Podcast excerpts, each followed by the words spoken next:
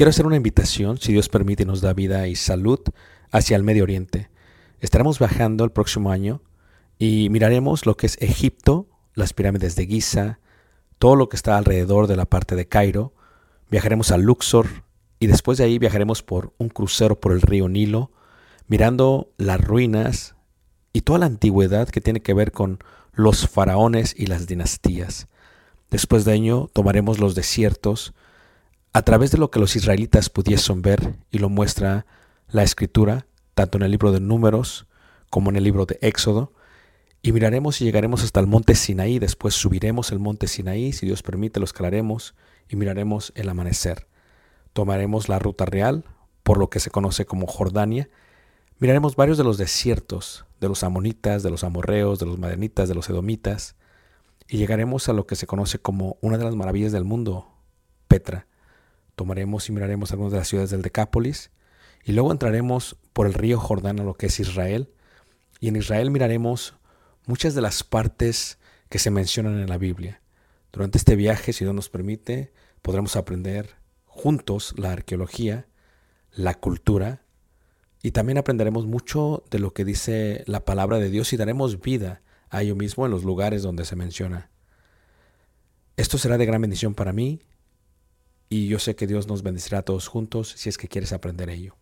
Una vez más, si quieres más información, puedes visitarnos en la página personal ricardobarrera.us y esperamos Dios nos permita llegar a ese momento. Dios suerte bendiga y espero esta próxima clase sea de edificación para ti, lo cual fue para mí. Bueno, antes eh, que nada, les agradecemos mucho en el nombre del Señor la bondad que han tenido para con este siervo de Dios eh, para poder estar con ustedes estos últimos dos días aquí en la hermosa ciudad de Mission. Hoy estuvimos en McAllen con los hermanos y nos hemos gozado muchísimo de una manera muy, muy especial.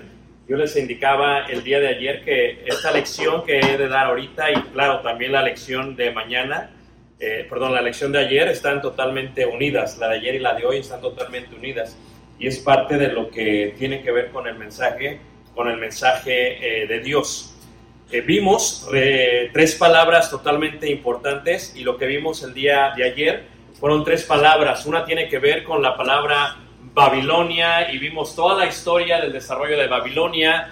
Vimos totalmente el rey, el rey Nimrod, que fue el primer rey de la tierra, descendiente de Cus y luego de Cam, que eh, cometió un pecado en contra de Noé después de las 70 naciones. Vimos cómo se expandió la historia a través de Nimrod cómo es que su esposa establece un cierto tipo de reinado y una religión politeísta. Vimos que tiene una relación íntima con uno de los gobernadores de Nimrod. Nimrod muere y luego el hijo de ella, Tamuz, viene a ser presentado como si fuese el dios de la fertilidad o la reencarnación. Y vimos que Semiramis, que es esta mujer, se establece en la parte de Irak, en la parte de Irán, en la parte de Pakistán, en la parte de la India, en la parte de China, toda la parte del Asia y luego se extiende a través de distintos avatars en la parte eh, baja de Kuwait, Arabia Saudita y Egipto. Y vimos cómo se extendió de gran manera esto y cómo fue desarrollado a través, a través de, de, la historia.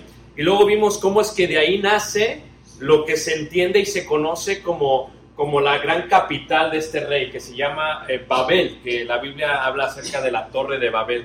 Y vimos que la torre de Babel está relacionada con el libro de Apocalipsis, porque se muestra como la madre de las rameras, veíamos ayer. Y veíamos la primera palabra que es Babilonia, la historia de Babilonia, Babel, ¿verdad? La, gran idolatría presentada. Y luego establecimos cómo es que esta idolatría se corrió a través de todas las eh, civilizaciones antiguas, desde Mesopotamia hasta Egipto, hasta aún América, y vimos que una de las formas que lo hacían era a través de la fertilidad. Vimos el dios Sol y la dios Luna, veíamos que la ciudad Ur significa la ciudad de la luna o de Semiramis, que era la esposa de Nimrod. Y vimos todo este desarrollo y vimos cómo se establecen ciertos templos, tales como eh, los obeliscos, que son parte de una parte genital varonil erigida, que tiene que ver con la fertilidad, y vimos cómo se desarrollan a través de los edificios antiguos y mostramos fotografías al respecto y todo ello. Esa fue la primera palabra que vimos. La segunda palabra que vimos tenía que ver con la palabra fornicación, y decíamos que la palabra fornicación, de Beitlua en hebreo, significa realmente tener una relación ilícita o sexual con alguien que todavía no es su cónyuge. Y lo que vimos acerca de ello, no solamente hablamos acerca de ello y expresamos esa parte, pero lo que entendimos también acerca de ello es que esta palabra luego se traduce en el griego como la palabra porneia, ¿verdad? Y de ahí viene la transliteración pornografía. Y veíamos que esto tenía que ver con, con la intimidad sexual y que se establece por parte de Dios a través del Antiguo Testamento como una relación ilícita o sexual en una forma espiritual con estos dioses de la fertilidad. Y eso lo vimos el día de ayer. Y una de las partes finales que vimos el día de ayer tenía que ver con la importancia de lo que es esto para aquellos que habían adorado o habían fornicado con la madre de la ramera, según Apocalipsis capítulo 17. Y veíamos que aquellos que habían fornicado recibirían un castigo por ello y el castigo que recibirían tenía que ver con el cáliz o la copa. Y explicamos históricamente cómo se maneja la idea de la copa en la antigüedad.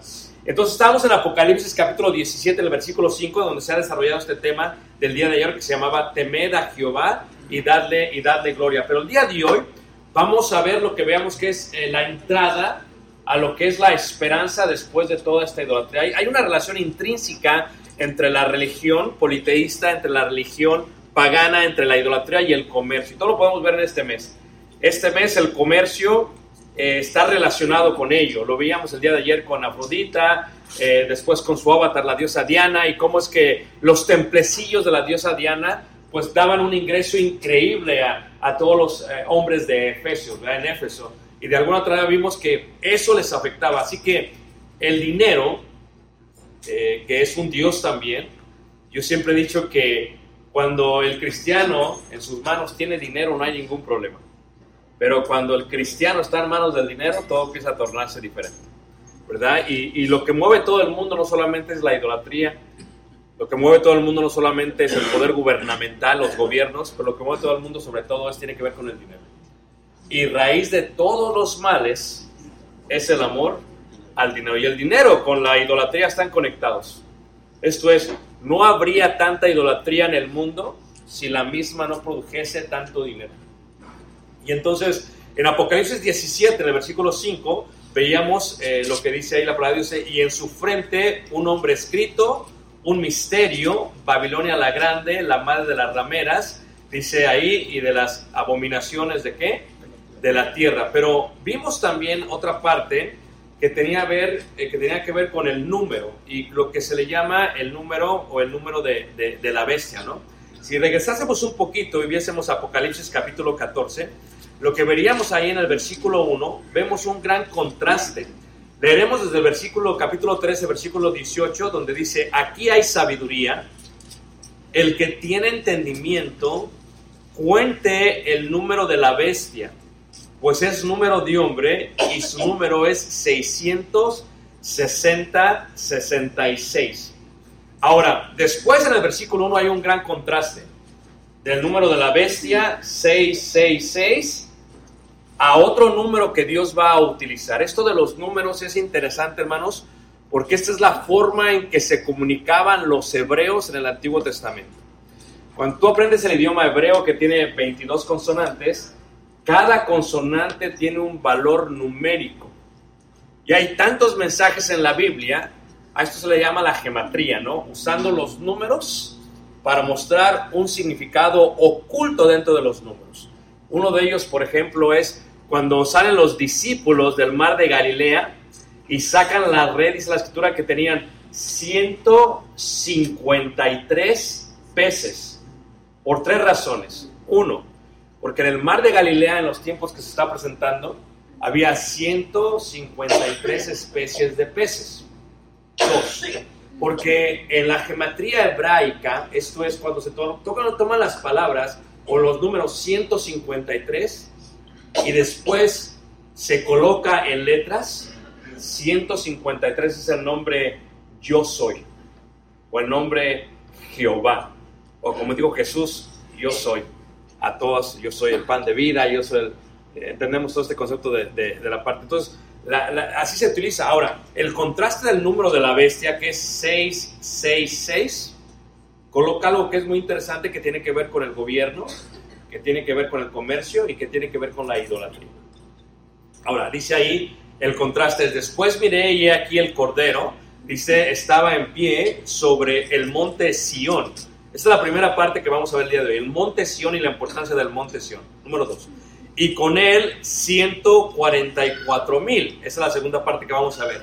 Los 144 mil. Dice que tenían el nombre de él y el de su padre escrito, dice en la frente, dice, y oí una voz del cielo como estrendo de muchas aguas. Y ese es el otro símbolo que vamos a ver, la idea de las aguas. Y como sonido de un gran estrueno, dice, y las voces de oí, que oí era como arpistas que tocaban sus arpas y cantaban un cántico nuevo delante del trono y delante de los cuatro seres vivientes, dice, y de los ancianos, y nadie podía aprender, dice, el cántico, sino aquellos 144 mil, dice, que fueron redimidos entre los de la tierra. Y aquí vemos la otra parte, redención o la idea de la palabra redimidos. Pero para comprender esto, quisiera explicarles la gran relación que tenía lo que era el gobierno, lo que era el comercio y lo que era la idolatría. Estamos viendo unas fotografías que sacamos, son dos fotografías distintas. Estos son locales, literalmente, en lo que sería la antigua eh, ciudad de Esmirna. Y si recuerdan el mensaje de Apocalipsis a Esmirna, es un mensaje muy interesante porque le dice, tú dices que eres pobre, pero realmente eres qué? Eres rico, dice la escritura. Y esto es, hermanos, porque como en la ciudad de Esmirna había eh, aproximadamente nueve o noventa sinagogas. Por lo tanto, toda la ciudad de Esmirna era, eran judíos. Y cuando el cristianismo llegó, cuando empieza la obra o la iglesia de Cristo, lo que ocurre es que muchos de los judíos se convierten a Jesús a través del Evangelio eterno. ¿Y qué es el Evangelio eterno? Es el cambio, es la transición, es cambiar lo que se había dicho antes con lo que se decía ahora. En forma de simbología es lo siguiente, es cambiar el cántico de Moisés. ¿Y cuál es el cántico de Moisés? ¿Verdad? Es aquel que dice, Cantaré yo a Jehová porque se ha magnificado grandemente, grandemente. Ha echado en el mar al caballo y al jinete, y al jinete. Salieron ellos de, de Egipto, de la idolatría, del gobierno de Faraón y de la economía que los movía del dios del sol, del Ra, de la diosa luna, de lo que vimos el día de ayer, y cruzaron el mar rojo. Ellos deberían de haber dejado ese cántico antiguo atrás, la vida pasada, la vida de la idolatría, la vida de la esclavitud, y se dirigían hacia una tierra que fluía leche, ¿qué? Y miel, dice la escritura. Ahora, ¿qué es lo que sucede? Esta es una transición, es un cambio. Cuando el cristianismo llega y cuando Jesús empieza a ser predicado por todos, el evangelio, como veíamos ayer, el evangelios, que es la buena nueva, la buena noticia es que Jesús es el Mesías, Jesús es el único y verdadero Dios que estaban esperando. Jesús es el Dios invisible, dice el apóstol Pablo en Colosas capítulo 1, versículo 15 y 16. Ese Dios invisible que siguió Moisés, Él es la imagen del Dios invisible, dice la escritura. ¿Qué sucede? Cuando empieza a ser predicado, los judíos empiezan a convertirse. Pasan de ser judíos a cristianos. Dejan las sinagogas y empiezan a reunirse en el centro. Pero imagínense ustedes, ¿qué sucede cuando una persona torna su antigua fe, su cántico antiguo, su cántico viejo, por un cántico nuevo, que son las buenas nuevas? O mejor dicho, levante la mano, ¿quién de aquí fue católico? Pero pero de hueso colorado, no, no de boca colorada, eso cualquiera puede ser, ¿no? Eh, muchos son católicos y nada más iban a, la parroquia eh, en, la Pascua, ¿no? Y se ponían la, la, cruz en la frente, ¿verdad? Y hacían todos estos rituales externos que no son nada bíblicos, ¿verdad? Ahora, pero ¿qué sucede si tú fuiste el primero que se convirtió de tu familia? Ahora, yo soy el primero de toda mi familia que se convirtió. No es lo mismo nacer en la iglesia que ser el primero. Hay una gran distinción y diferencia. Cuando nace en la iglesia, ya pasó eh, eh, eh, Juan el Bautista y te preparó todo el camino. Pero cuando tú eres el primero, olvídate. Levanta la mano, ¿quién es el primero aquí? Vamos? Nos, nos fue en feria. La familia estaba sobre nosotros. Nos detuvimos de adorar la idolatría, el paganismo porque Dios nos liberó, como dice Gálatas 4, antes que no conocías a Dios, que servías a otros dioses, pero ahora que conoces a Dios, o más bien que Dios te conoce a ti, has dejado de guardar este tipo de tradiciones y paganismo. Y nosotros rompimos ese esquema, fuimos realmente la eureka de la familia. Y cuando lo rompimos, ¿qué pasó, manos? destruimos lo que era el mundo antiguo, el cántico viejo, y empezamos a cantar un cántico nuevo. Servíamos a dioses, ahora sirvo al único verdadero Dios. Servíamos al paganismo, ahora solamente sirvo al único verdadero Dios. Y, se cambia esto. ¿Y qué pasa? Cuando hay este tipo, empieza a haber persecución de parte de la familia. Si es que cambiaste, porque decía yo ayer que hablo con muchas personas que conocen a Jesús y, y dicen, es que tú no debes de juzgar lo que cada quien practica. Le digo, qué triste. Dice, porque yo tengo libertad en Cristo. Le digo, tú no entiendes lo que es la libertad en Cristo. Tú me estás diciendo que la libertad en Cristo te permite ser pagano. Lo que yo te estoy diciendo es que si comprendieras la libertad en Cristo, hubieras dejado el paganismo. Y les decía yo ayer que hay tantos evangelios diluidos el día de hoy porque no queremos decir lo que dice la escritura. Pero cuando vemos la iglesia de Cristo, por ejemplo, en Esmirna, que es increíble, hermanos, la manera en que presiona es a través de la parte económica. Cuando yo trabajé en negocios, nos decía siempre los jefes, ¿quieres meterle presión a los, a los gerentes? en la bolsa. Mete la expresión en la bolsa. Y vas a ver que los vas a tener bien ¿qué? controlados. Los hermanos tenían puestos en lo que se conocía como las galerías o los malls de aquellos tiempos. Y lo que hacían sus hermanos judíos es que colocaban un grafiti antiguo. Ahí está uno, ahí está otro y ahí está el otro. No se ve muy bien en la, en la fotografía tal vez, pero es una parte genital varonil. Venían, marcaban el negocio y nadie de la ciudad les compraba más sus negocios, su comercio. Y empezaban a sentir una presión, ¿qué? Económica. ¿Cuántas veces te han corrido de un trabajo porque no estás dispuesto a doblar tus rodillas ante aquellos que no son dioses? Bueno, muchos, como le digo a la gente, muchos siguen siendo como el mundo no hay diferencia, ni siquiera saben que eres cristiano. Porque su cántico antiguo no lo, no lo enterraron en el desierto, sino que su cántico lo siguen ¿qué? cantando. A veces me llama la atención la, la, música del día de hoy, ¿no? Y siempre sale alguien, ¿verdad? Por ejemplo, los cantantes populares, ¿verdad? Ahorita que se habla mucho de Luis Miguel, le digo yo a una de las sobrinas, le digo, ¿sabes qué? El problema con Luis Miguel no es que no cante bien, es que él se hizo popular por todas las canciones antiguas. O sea, ¿qué es lo que hace? Agarró muchas canciones eh, americanas que, fueron muy populares, las mandó traducir al español y las cantó y se hizo famoso. Luego ya no tenía más repertorio, ¿qué hace? agarra todo el romance y ¿qué hace? Y lo vuelve a cantar.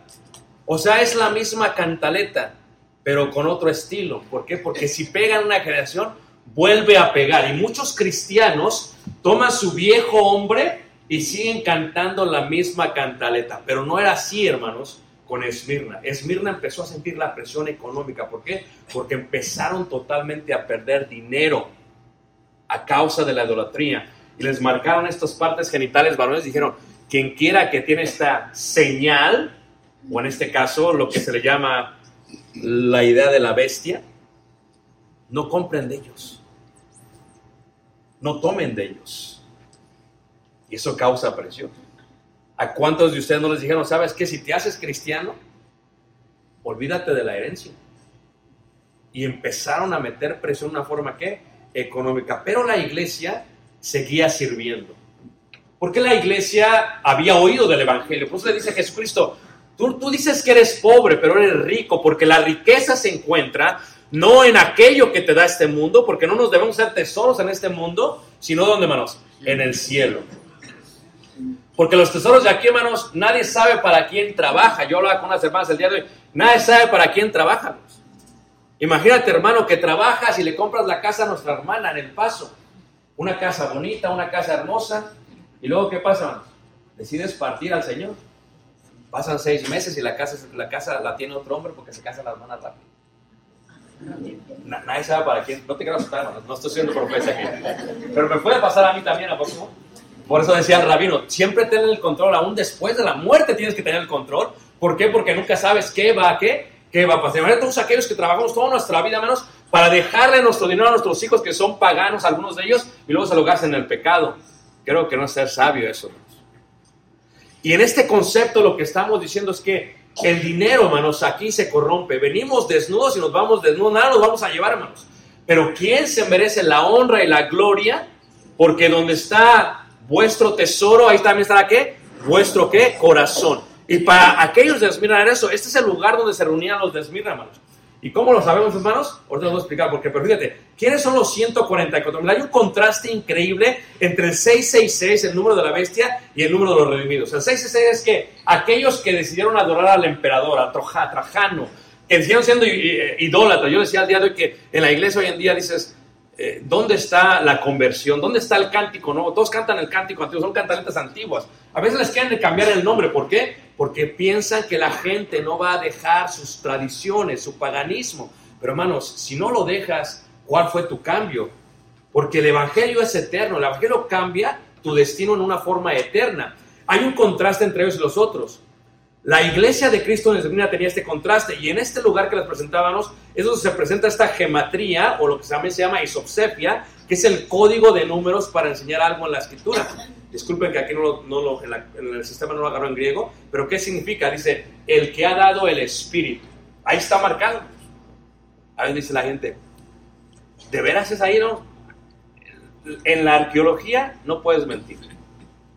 Necesitas cuatro evidencias y si una de ellas no está, simplemente no lo puedes comprobar. Pero cuando las cuatro están, hermanos, ahí está. Y data al tiempo en que fue escrito el Apocalipsis, en que fue leída la carta, donde los hermanos que la recibieron. Ahora, cuando hablamos del número o gematría que ha de utilizar el Señor es el 144 mil. Pero ¿quiénes son los 144 mil? Tiene que ver con gematría, hermanos. Ahora, a mí me encantan los números, soy una persona de números, todo lo veo con números, ¿ok? Cuando hablamos de esto, fíjate cómo dice Apocalipsis 14, dice, el Cordero estaba en pie sobre el monte de Sión. Está en pie sobre el monte Sión, veremos por qué dice eso.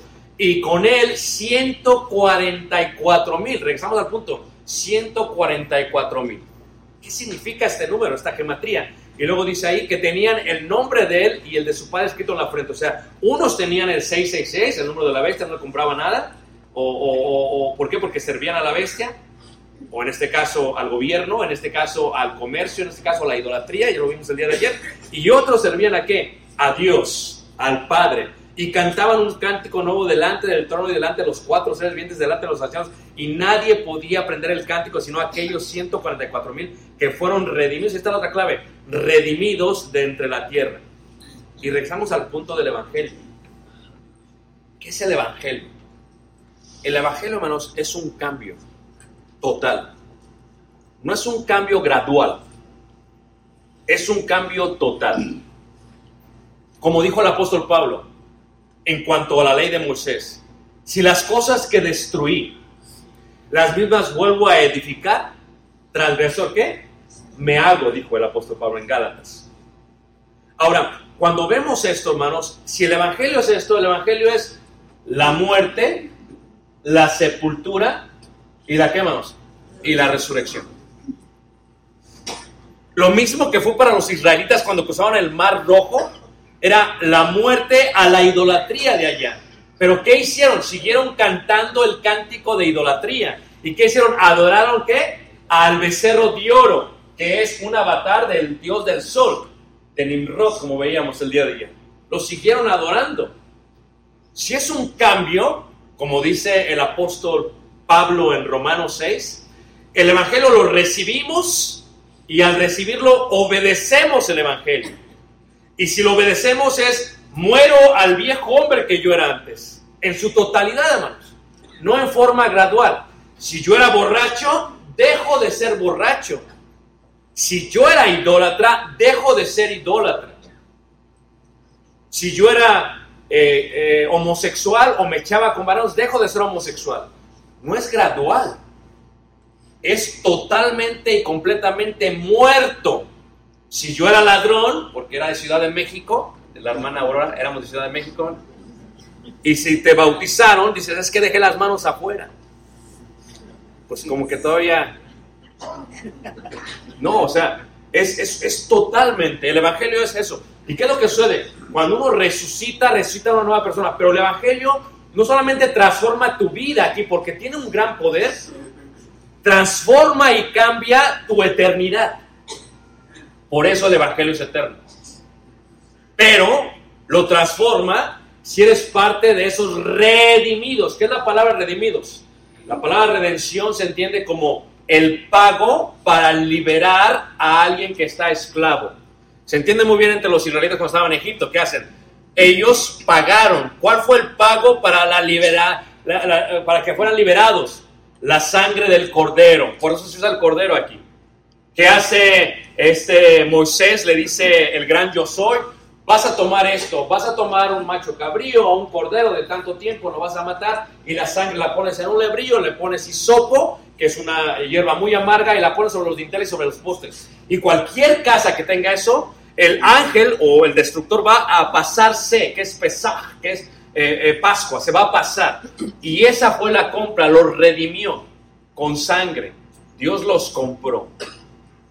Ellos servían a los dioses egipcios Dios los compró.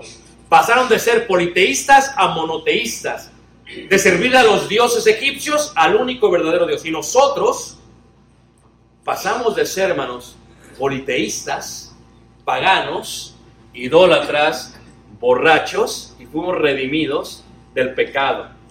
Porque dice la escritura que la verdad nos va a hacer qué? Libres. Y eso es el Evangelio, es morir al viejo hombre para venir a ser redimidos. O sea, que el pueblo de Dios es parte de esos redimidos, pero vienen los símbolos otra vez, la gematría, los números. ¿Por qué es importante? Porque dentro de la Biblia, hermanos, encuentras estos números. Por ejemplo, el número 12. 12 es el número o el símbolo del pueblo de Dios. ¿Por qué? Eran 12 tribus. Siempre Dios le va a añadir uno más. Eso es parte de la Biblia. Se muere José, vienen eh, sus hijos, Manasés ah, eh, y su hermano, y toman el lugar. Y entonces ya son 13, no son 12, es parte de la Biblia, ¿verdad? Judas traiciona, entra Matías, pero se añade Pablo, son 13. Pero el pueblo son 12, siempre son 12, porque 12 es el símbolo del pueblo. Mil es símbolo de la totalidad. Esto se entiende muy bien cuando se estudia la arqueología, cuando ve los escritos antiguos, los escritos sumerios, te explican cómo el mil era un tiempo total, era un tiempo completo de totalidad. Por eso cuando habla del tiempo de Dios, para el Señor un día son como mil qué? Años y mil años como qué. Entonces tenemos 12 tribus en el Antiguo Testamento y 12 tribus en el Nuevo Testamento. Y por eso antes de entrar a esta parte de los 144 mil, Apocalipsis presenta las tribus, aunque falta una. De eso tengo mucho que decir, poco tiempo de explicar. ¿Y qué sucede? 12 tribus Antiguo Testamento y 12 Nuevo Testamento y se multiplican. 12 por 12, ¿ciento qué? 44. Yo sé que entre los milenios y los jóvenes necesitan una calculadora. Pero nosotros, que usamos lápiz y papel, era 12, va, por 12 y estaba 2 por 2, 4 y ya lo sumamos. Por lo tanto, cuando se habla de los 144 mil, no es un número literal, es un número simbólico. Habla del pueblo de Dios, tanto del Antiguo Testamento como del Nuevo Testamento. Cuando se da la galería de la fe en Hebreos, se dice que, que Moisés, se dice que Abel, se dice que Abraham, y ellos eran parte de esos doce, del pueblo completo del Antiguo Testamento, el pueblo entero del Antiguo Testamento, cuando se habla de David, cuando se habla de Salomón, cuando se habla de, de Raab, todo esto es parte del pueblo del Antiguo Testamento, pero también tenemos parte de lo que es el Nuevo Testamento.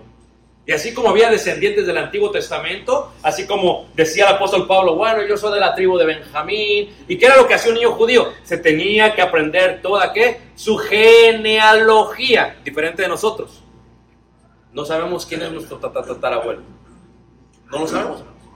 Quedaron olvidados, sus almas en, los tiempos, ni, siquiera has ido a visitar su tumba, para que me entiendas. A menos que sea tu bisabuelo Zapata y entonces ya es otra cosa. O Cristóbal Colón, no sé.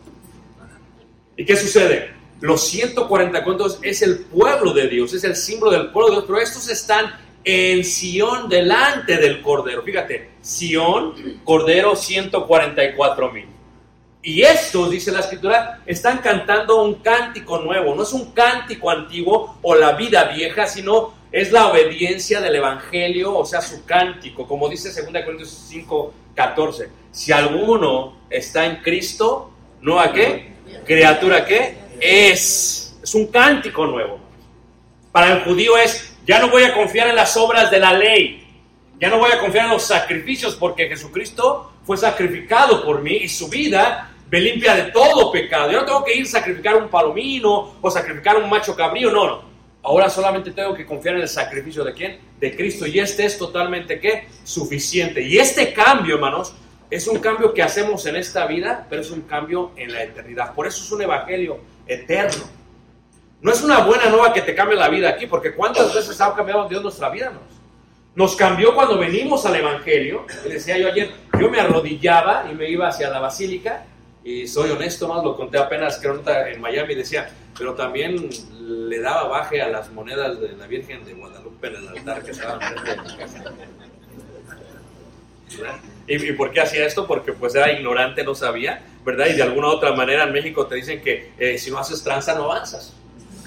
Entonces, no tiene que ser trans, es parte de la, de la cultura corruptora de, de, México, ¿no? Disculpe, yo también soy mexicano, no se me Entonces, ¿qué sucede, hermano? Y cuando habla de esto, habla de esa parte de ese tipo de vida. Esa era mi vida, pero si yo sigo robando hoy, entonces, ¿qué vida cambié?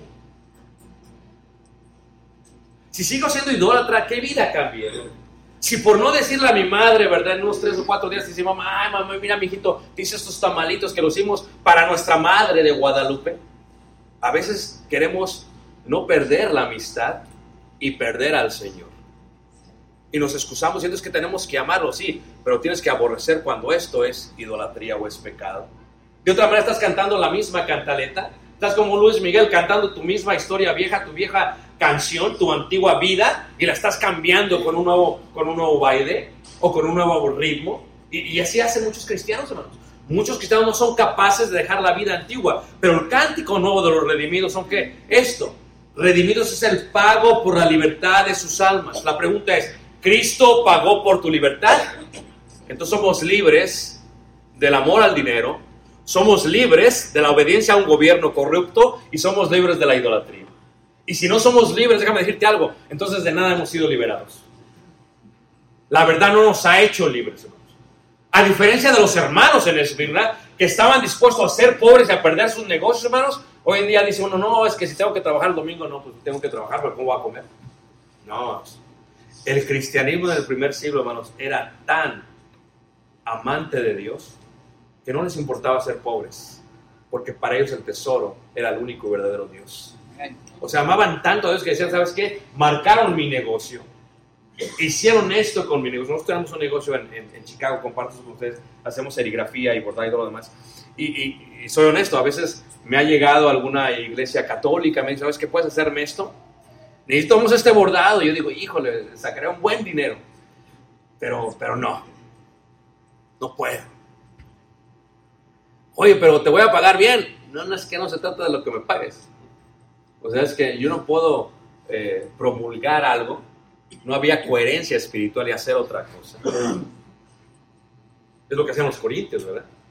Que decían, bueno, es que sus sindicatos estaban eh, en el templo de Apolos, ¿verdad? Y que hacían, pues vamos a participar de los sacrificados a los ídolos y por otro lado, como si fuéramos cristianos todavía, dice, no, no, no, no puedes comer con los demonios y comer con Dios, esto es incoherencia. Entonces, ¿qué sucede, hermanos? Aquellos que fueron reunidos son aquellos que saben de esto. Y luego se menciona el monte Sión, es algo muy interesante, hermanos. ¿Por qué se menciona el monte Sión? El monte Sión se menciona porque antes de que fuese el monte Sión, se encuentra en la parte de arriba lo que es el monte Moría. ¿Y qué es el monte Moría? El monte Moría es el lugar donde Abraham iba a sacrificar a su hijo Isaac. Y es más, la palabra hebrea, Moría o Ría, significa donde Dios vio, donde Dios aprobó, donde Dios aceptó. En ese monte precisamente es donde se ha de establecer después el templo que edificó Salomón. Ahora, ayer les decía algo muy interesante y ojalá me hayan puesto atención. Les decía, hay una gran diferencia entre dar honor y obedecer. Y les decía yo ayer, cuando una persona obedece, se requiere un mandamiento para obedecer. Si no hay un mandamiento, ¿qué vas a obedecer? Pero esa es la gran diferencia entre Moisés y David. Porque Moisés recibió el mandamiento, vas a edificarme esto al modelo que yo te di en el monte Sinaí. Y me lo edificas el tabernáculo tal y como es. Pero la diferencia entre Moisés, que obedeció en ese sentido a Dios, es que David nunca se le pidió hacer casa. Eso es dar honor. Tú podrás guardar los mandamientos de Dios, pero ¿qué más hacemos? Somos inútiles al final del día. Obedecemos a lo que Dios nos ha mandado. Somos hechura suya, dice la escritura. Somos poesía de él, dice la escritura en griego. En este sentido, ¿qué pasa? Pero David, hermanos, ¿qué pasa? Le edifica un templo aunque Dios no se lo pidió. No se lo edifica él, pero establece todo para que se edifique. Es la diferencia entre darle honor y obedecer los mandamientos. Nosotros no solo estamos aquí, hermanos, para obedecer los mandamientos. Estamos aquí para darle honor a Dios. Amén. Para ir más allá. ¿Por qué? Porque sabemos lo que Dios hizo por nosotros. Y, esa es la parte de arriba. Pero la parte de abajo, hermanos, es lo que se conoce como la ciudad de David o los Jebuseos. Eh, estuvimos en julio precisamente allá y estamos explicando a los hermanos toda esa parte. Interesante cómo David toma esta ciudad en paz. Y por eso se llama Jerusalén, ¿verdad? Jerusalén, donde Dios provee la paz. O sea, David tomó la ciudad y la tomó en paz se metió por el túnel, ¿se acuerdan la historia? ¿Y qué sucede, hermanos? Eh, dice la escritura, hermanos, eh, ahí en el libro, que el rey Jebuseo le manda a decir a David, si tú entras por aquí, dice, los ciegos y los cojos, dice, te van a matar. dice, ¿por qué dice esto aquí? Y la gente no lo entiende a menos que comprendes totalmente la historia. Porque lo que pasa es cuando había prisioneros de guerra, hermanos, por parte de los jebuseos, les quitaban los ojos, les quebraban las piernas, y los aventaban en las cuevas, en los túneles debajo de, la ciudad de los jebuseos. Entonces no les daban de comer. Si a alguien se le ocurría entrar, hermanos, se lo ocurría. Entonces David tiene que entrar, tiene que pasar, tiene que ir sin miedo, dice la escritura. Y es algo muy interesante acerca de David, porque cuando ves a Jesús, que es de la raíz de David, que es descendiente del linaje de David en el concepto de rey, ¿Qué es lo que pasa? Los únicos dos milagros que se celebran en Jerusalén es el cielo y el que no podía caminar. David posiblemente entró y muchos tuvieron miedo de eso. Jesús no solamente no tuvo miedo, sanó aquello que estaba perniquebrado y aquello que no podía qué, que no podía ver. Y cuando estas dos se unen, hermanos, David en la parte de abajo practica la justicia de la palabra hebrea tzedek. ¿Qué es la justicia? Es todo lo que Dios mandó, lo practicamos aquí abajo. Y en la parte de arriba se va a practicar lo que es la santidad. El templo, santidad. El reino, la justicia. Por eso la Biblia dice que nosotros somos reyes y que sacerdotes. Porque por un lado tenemos que practicar lo que Dios dice que es la justicia. La justicia es la obediencia a la verdad, la cual nos hizo libres. Por otro lado, tenemos que utilizar esa doctrina para adorar al único verdadero Dios en espíritu y qué? Y en verdad. Y por eso cuando se habla de esto, hermanos, el monte Sion son los reyes, sacerdotes, justicia. Pero los símbolos son los 144 mil que están cantando un cántico, ¿qué? Nuevo. Es el monte Sion, reyes y sacerdotes, justicia y santidad, la práctica de la doctrina y la doctrina en la adoración. Muchos dicen el día de hoy, es que o lo que importa solamente es el amor, la doctrina no importa. Déjame decirte que no es así. La doctrina es tan importante como el amor. Porque si alguno se extravía de la doctrina de Cristo, no tiene al Padre, no tiene al Hijo. Si fuera solamente por amor, no habría problema. Pero es que la doctrina es importante. Y en estos nuevos movimientos dentro de la iglesia dicen, no, es que el amor es más importante. No, la doctrina es tan importante como el amor. Porque las dos van de la mano. De otra manera, María de una forma incorrecta. Y luego hablamos de la parte del mar, que es la multitud. Imagínate todos nosotros, hermanos. Yo soy de Ciudad de México, hermana eh, Aurora. Usted también, ¿verdad? Pero salió tempranito, hermano. Yo no. Y cuando uno va a Ciudad de México, hermanos, o sea, es gente así, pero. No, no, ¿qué digo Mission y Magdalena? No, no. Pero así un montón de gente, hermanos.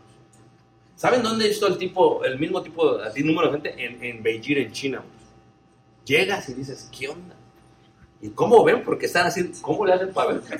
Y se mueven increíblemente, un montón de gente, hermanos. Imagínate tú, más de 32 millones, hermanos en Ciudad de México, su alrededor, hermanos.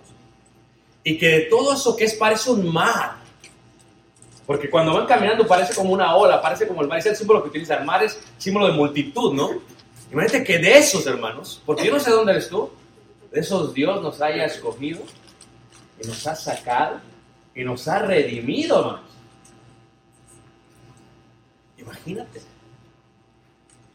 Dios nos ha sacado y nos ha redimido. Pero ¿cómo? Si la sangre de Cristo nos ha limpiado de todo pecado. ¿Cómo? Si hemos obedecido a la doctrina que está plasmada en el Evangelio. ¿Cómo? Si realmente nuestra vida ha tenido un cambio del que teníamos antes. Porque si el cántico no es nuevo, seguimos cantando la misma cantaleta. Y si seguimos cantando la misma cantaleta, ¿qué decirles? Vamos, el pecado nos puede matar antes y nos puede matar qué? Después. Luego dice ahí, vi también como un mar de vidrio mezclado con fuego y a los que habían alcanzado la victoria sobre la bestia y su imagen. Imagínate tú, hermanos, yo de Ciudad de México, no sé dónde es, pero de ese tipo de inmundicia Dios nos sacó.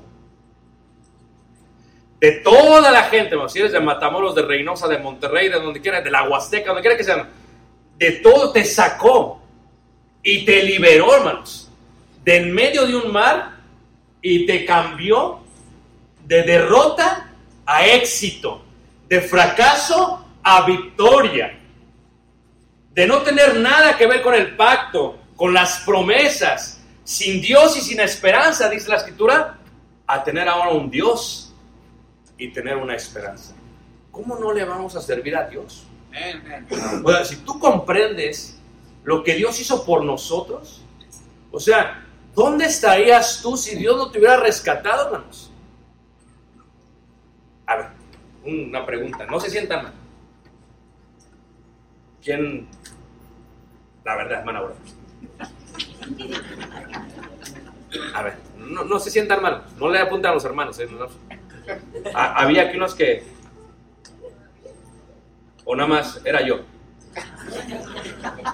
Era el único borracho yo. Había algunos ladrones. Eh, hermano, no, sí, te ves, hermano, tienes la cara de toque negrete, se, se ve. O sea, ¿dónde estaríamos hoy? Cuando hablo con Tal y mi esposa, hablamos y digo, si Dios no estuviera y fuera el centro de nuestra vida, hermano, no estaríamos juntos.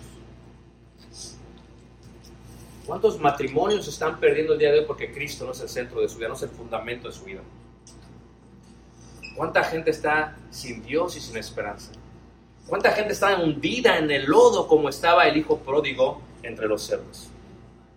¿Cuánta gente, hermanos, no sabe distinguir entre el paganismo y la santidad? ¿Cuántos de nosotros estaríamos sirviendo a otros dioses, a los vicios, al pecado. Y de entre toda esa multitud, Dios dice, no solamente te voy a sacar, te voy a dar la victoria y te voy a dar una esperanza. Dice, y su marca y el número de su nombre en pie sobre el mar de vidrio, con la zarpa de Dios. Y cantaban el cántico de Moisés, siervo de Dios, y el cántico del Cordero. ¿Por qué? Porque los judíos cantaban el cántico de Moisés. ¿Quiénes son los judíos que pasaron? No solamente el mar rojo, sino el río Jordán, hermanos. Es Caleb y es Josué. Tenían que creer, tenían que dejar el mundo antiguo y lo tuvieron que hacer. Y siguieron cantando. Cantaré yo a Jehová porque se ha magnificado grandemente. Ha echado en el mar al caballo que y al jinete. Y para nosotros fue lo mismo. Nosotros cantamos el cántico del Cordero. ¿Por qué yo creo que soy salvo? Porque Cristo murió por mí. ¿Por qué creo que soy salvo? Porque su sangre pagó por mí. No es por mis obras para que me gloríe. Nunca, hermanos.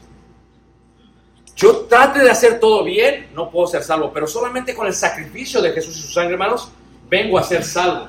No por mis obras, sino por la obra redentora de Él. Y en ese sentido, ¿por qué cambiamos de vida? Porque el Evangelio es que es muerte y sepultura. Es que es arrepentimiento, es cambio de vida, cambio de mente, cambio de corazón. Porque si las mismas cosas que destruimos las seguimos edificando, nos hacemos transgresores, dijo Pablo. Y en el caso de Pablo era la ley de Moisés, y en el caso de nosotros es la ley del mundo, hermanos. Es la ley del mundo, hermanos. Si tú te consideras amigo del mundo, eres enemigo de Dios, hermanos. Y hoy en día tenemos gente que dice, ese es un exagerado, no le hagas tanto caso. Les decía ayer, imagínate si Pablo visitara las iglesias de todo el valle, de todo México, de todo Centroamérica y Sudamérica, y se había fuera hasta Europa, nos estaría llegando una carta del apóstol Pablo. Y no una carta como la de los filipenses, una carta como la de los corintios. Dura, más. Y además, eh, ni la quisiéramos leer. Porque ya imagino la leí antes de, leerla a la iglesia. No me acuerdo esto no porque no conviene. Y eso es lo que hacemos cuando nosotros quitamos los versículos, quitamos el contexto y lo agarramos de pretexto para utilizar el Evangelio como un libertinaje. Lo que nos hace verdaderamente libres es la verdad de Jesús.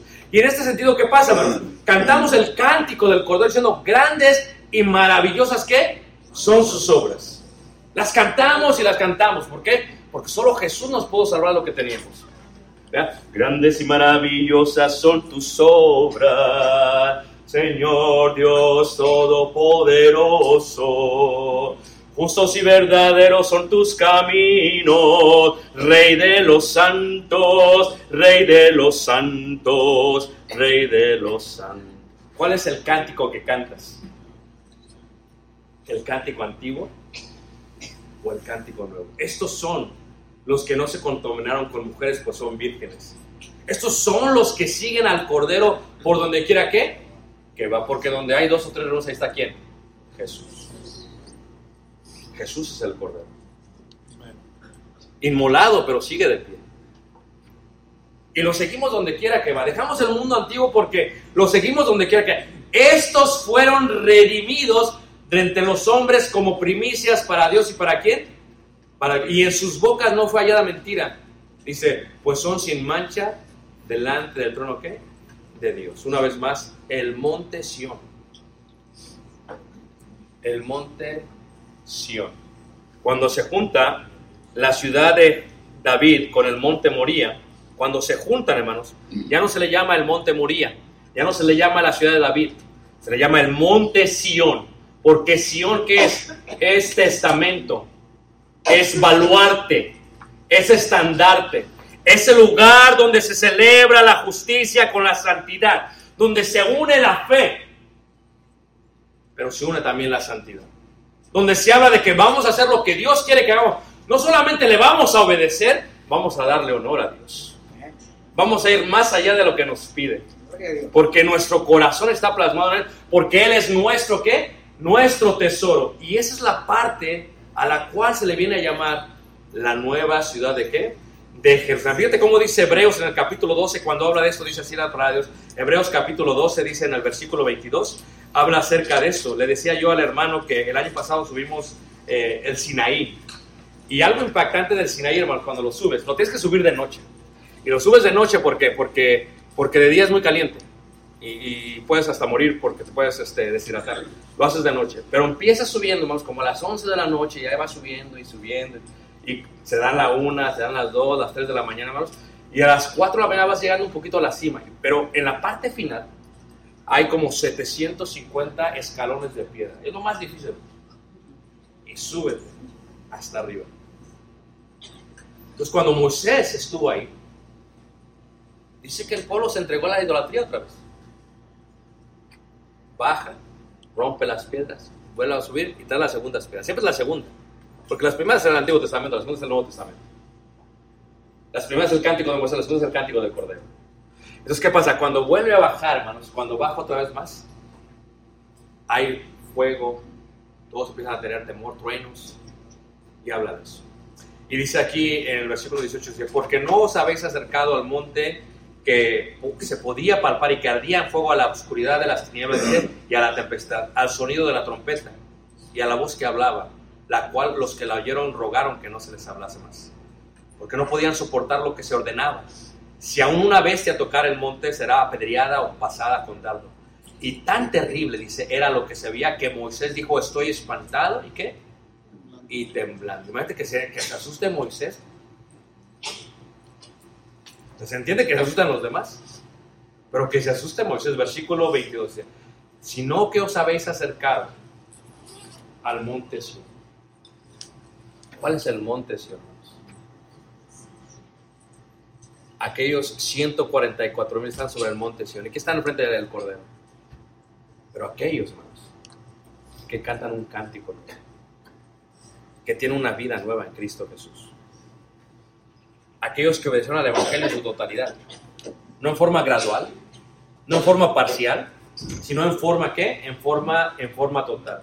Dice, sino que os habéis acercado, dice, al monte de Sión, dice, a la ciudad de qué? Del Dios vivo, Jerusalén la celestial, a la compañía de muchos millares de ángeles, dice, a la congregación de los primogénitos que están escritos en los cielos, a Dios el juez de todos, a los espíritus de los justos y supremos, a Jesús, el mediador del nuevo qué?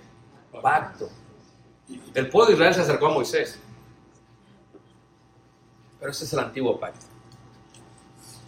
Nosotros nos acercamos al único y verdadero Dios. Y nos acercamos a Él y a su sangre que es rociada y que habla mejor que la de Abel, hermanos. ¿Por qué? Esto es un concepto hebreo, ¿ok? La sangre es vida y cuando la sangre se derrama, dice la escritura que Jehová oye el clamor de la vida de parte de Abel para con este Caín. Sabes que cuando nosotros hemos sido bautizados en la sangre de Jesús, su sangre, su sangre habla mucho mejor que aquella sangre. Por eso los redimidos son ellos. Y nos hemos acercado literalmente ¿qué? Al cielo. Pero a veces parece como que es algo muy profundo. El apóstol Pablo a los Efesios dice que estamos sentados en lugares que es algo muy profundo. Y a veces preguntamos, pues, ¿cómo va a ser el cielo? Yo no sé ustedes, yo soy muy curioso. Digo, ¿cómo va a ser el cielo? ¿Cómo será el cielo? ¿Cómo será el más allá? ¿Cómo será cuando todos lleguemos qué? Cuando todos lleguemos con Dios, cuando todos nos acerquemos a ese momento final. Pues déjame decirte que un servicio en la iglesia es un pequeño favor de cómo es el cielo. Porque es el reino de qué? De Dios. Ahora, para aquellos que cantamos el cántico, ¿no? Hay hermanos que vienen y están pensando quién ganó el América o el... No, la China no eh, hay gente que viene y están pensando que van a hacer afuera, pero aquellos que venimos a adorar al Cordero, hermanos, se nos olvida todo afuera. Seguimos teniendo los problemas, ¿eh? Pero por un momento, como que nos elevamos del suelo, como que en forma colateral con todos nuestros hermanos, hermanos. Empezamos a olvidarnos de las cosas de afuera y nos enfocamos solamente en el Cordero de Dios. Cuando humildemente tomamos el pan sin levadura y nos recordamos de aquel que nos redimió, cuando tomamos el jugo de la vida y hacemos memoria de la sangre del Cordero, y tenemos comunión unos con otros y su sangre nos sigue limpiando, dice la escritura. y tenemos esta comunión intrínseca unos con otros, hermanos, y cantamos y alabamos, y de pronto pensamos, ¿cómo el cielo ha de ser? Hablo con aquellos que no tienen ningún aborrecimiento rencor con hermanos. Porque algunos dicen, no, ahí está la hermana, no la puedo ver. Por eso la escritura dice, seguir la paz y la santidad con todos, sin la cual nadie verá qué. Porque si no la puedes ver a la hermana aquí, ¿cómo la vas a ver allá? ¿Te has puesto a pensar? Hay hermanas que no se pueden ver, hermanos. Pero, pero ¿por qué no perdonamos? ¿Por qué no nos aceptamos como Cristo nos adoró? ¿Cómo será el cielo, ¿Cómo será aquel lugar? ¿Cuántos hermanos perdimos en COVID? ¿Cuánta gente seguimos perdiendo, hermanos? A diestra y a siniestra. Y sería una locura, hermanos, que cambiásemos nuestra vida y no creamos que hay algo más allá. Imagínate tú, todo lo que dejamos, familia, amigos, trabajos, los desmiran negocios, riqueza aquí, la cambiaron por pobreza. Todo lo dejé, dice el apóstol Pablo. ¿Di por qué? Por basura. Si no hay algo más allá, somos los más dignos de conmiseración, dice el apóstol Pablo. Estamos loquísimos, hermanos. Estamos totalmente locos, hermanos. Literalmente, hermanos, somos la burla de la sociedad. Literalmente, como dice el apóstol Pablo, somos la escoria, la basura, la lacra de la sociedad, para que me entiendan. Si realmente no hay nada más allá, si esto es todo lo que vamos a vivir, o como algunas religiones erradas dicen, aquí vamos a vivir, no, hermanos. No, no, no, no. Este mundo está diseñado para ser destruido. Clama, dice el apóstol Pablo en Romanos 8. ¿Cómo será el más allá? Mi esposa sacaba una fotografía hace dos días de los atardeceres ahí en su casa en Chicago, en ella. Y no sé aquí porque no vivo, vivo aquí. Pero allá qué hermosos son los atardeceres, hermanos. Se pintan, mira, preciosos. Y sacó una fotografía. Si sacáramos una fotografía todos los días del mismo atardecer, hermanos, nos daremos cuenta que es diferente. Así de perfecto es Dios. Nunca te va a dejar ver el mismo atardecer. Si ves el mar con toda su profundidad y ves las olas cómo se mueven, nunca, si tomaras una fotografía, nunca te va a dejar ver la misma marea ni el mismo mar. Todo siempre es así de y genuino al Señor. Si vemos a los seres humanos, decimos, wow. O sea, la gente se sorprende con, con, con este, con, con aquellos que hablan de la inteligencia artificial. Pero hacer seres humanos que sean inteligentes es otra cosa. Y no solamente que sean inteligentes, que tengan inteligencia, que tengan inteligencia emocional y que tengan inteligencia espiritual. Estamos hablando de algo increíblemente grande, hermanos. Si Dios crea este tipo de cielo para nosotros aquí, ¿cómo será el cielo allá? Si este cuerpo, aunque es débil y, y es deshonroso, de alguna manera nos sorprendemos cuando así solo se sana o lo sana el Señor. ¿cómo será el cuerpo que tendremos allá? Si cuando hay una comunión muy bonita entre la iglesia, nos, nos llevamos bien y, y, nos amamos, esos momentos increíbles y lloramos juntos y reímos juntos y estamos unidos juntos, ¿cómo será allá, hermanos? Si aquellos hermanos que han partido de aquí, ¿cómo será cuando los volvamos a ver allá? Hermanos, si creímos en un Dios invisible, y hermanos, como dijo el apóstol Juan, aún no se ha manifestado lo que hemos de ser, pero sabemos que cuando Él se manifieste, seremos semejantes a Él, porque le veremos tal y como Él es. ¿Cómo son los ojos de Jesús? ¿Cómo son las manos de Jesús? ¿Cómo es el único y verdadero Dios, hermanos? Todos los días de reunión cantando y cantando a Dios. Cantamos y cantamos y cantamos. Lo dejamos todo, hermano. Si esto no es verdad, hemos perdido todo el tiempo del mundo. Hemos perdido mucho. Pero para aquellos que están locos como yo, hermanos, y que creemos totalmente que esto es verdad, y que sabemos que Cristo nos ha dado la victoria, y que sabemos que nos ha dado una esperanza más grande que la que tenemos, hermanos, ¿te imaginas cómo es el cielo allá? y no tuviste que hacer nada. Todo lo hizo el Cordero. Por eso cuando pensamos en este sentido, lo, que me es, ¿cómo será el cielo? ¿Cómo es el cielo? Estábamos en, en Venezuela y había más de cerca de mil personas cantando al Señor.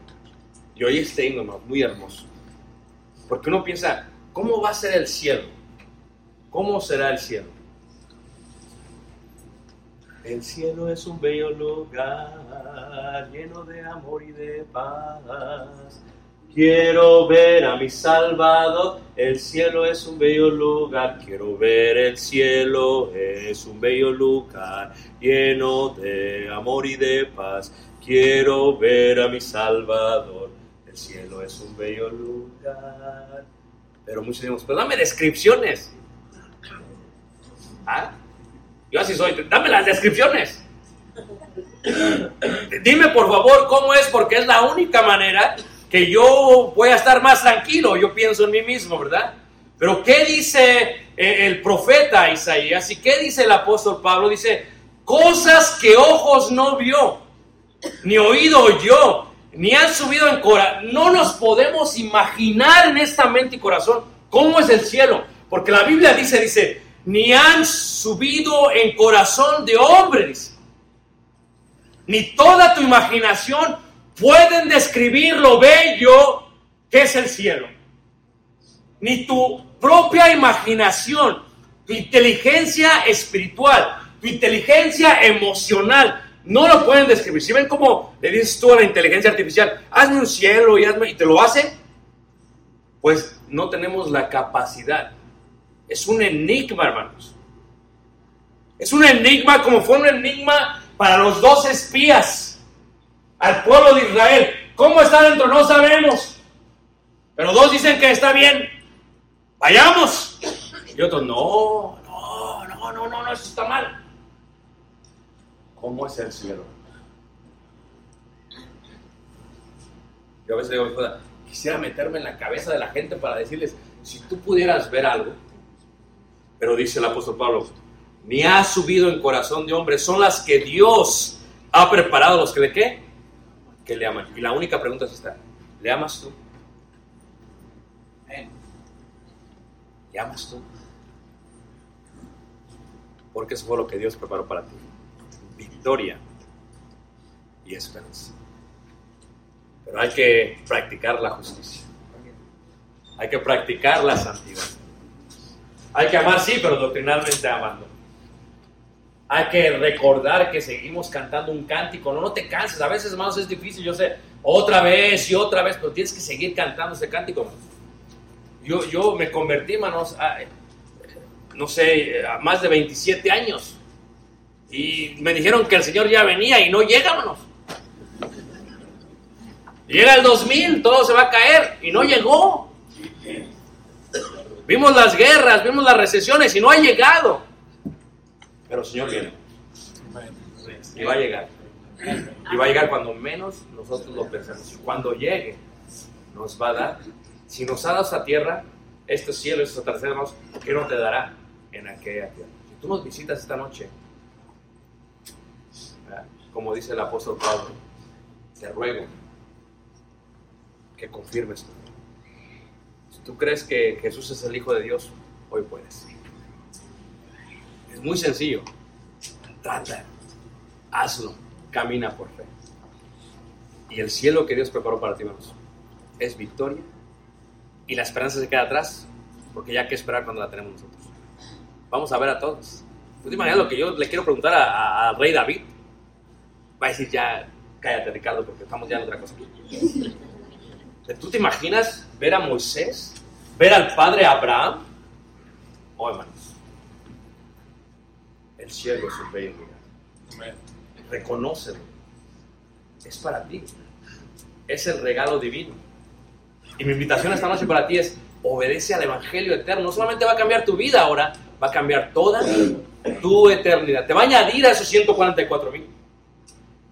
Va a poner el sello, el Espíritu Santo, para que piense en Él y en su palabra y vas a poder caminar y seguir al cordón donde quiera que él vaya. Te invitamos, pongamos de pie, cantemos un himno de invitación. Nuestro hermano tiene preparado este himno, pásamelo. Les invitamos a venir aquí. Gracias.